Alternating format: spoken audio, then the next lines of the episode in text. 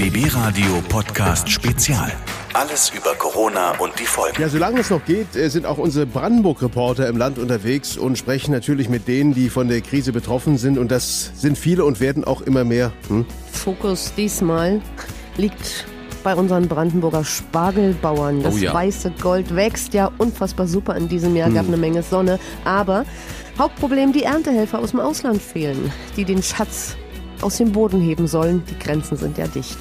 Naja, und wir haben mal mit Jürgen Jakobs gesprochen. Er ist Vorsitzender des Belitzer Spargelvereins. Herr Jakobs, müssen wir uns Sorgen machen um den Spargel?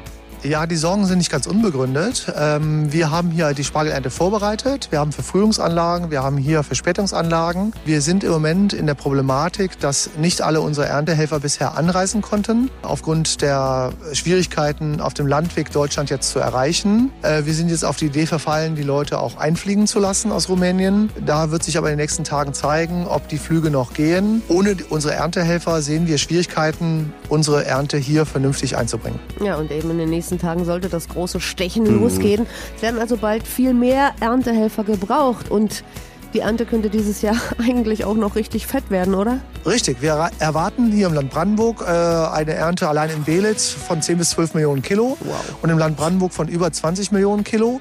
Der Spargel steht in den Startlöchern, er kann geerntet werden, er kann frisch verkauft werden und die Nachfrage wird gerade in diesem Jahr nach frischem Obst und Gemüse besonders groß sein. Ja. Wenn man sieht, was in den ähm, Supermärkten los ist, ja, die Regale sind leer, frisches Gemüse wird allerorten gebraucht. Wir appellieren deshalb auch an Politik, unterstützt uns, dass wir unsere Erntekräfte auf unseren Acker bekommen. Die erste Idee, die ihm so einfällt, ist Spargel selbst stechen, oder? Habe ich auch schon dran Also- gedacht, obwohl es ist auch nur der berühmte ja, Tropfen auf na den ja. heißen Stein. Dann, ne?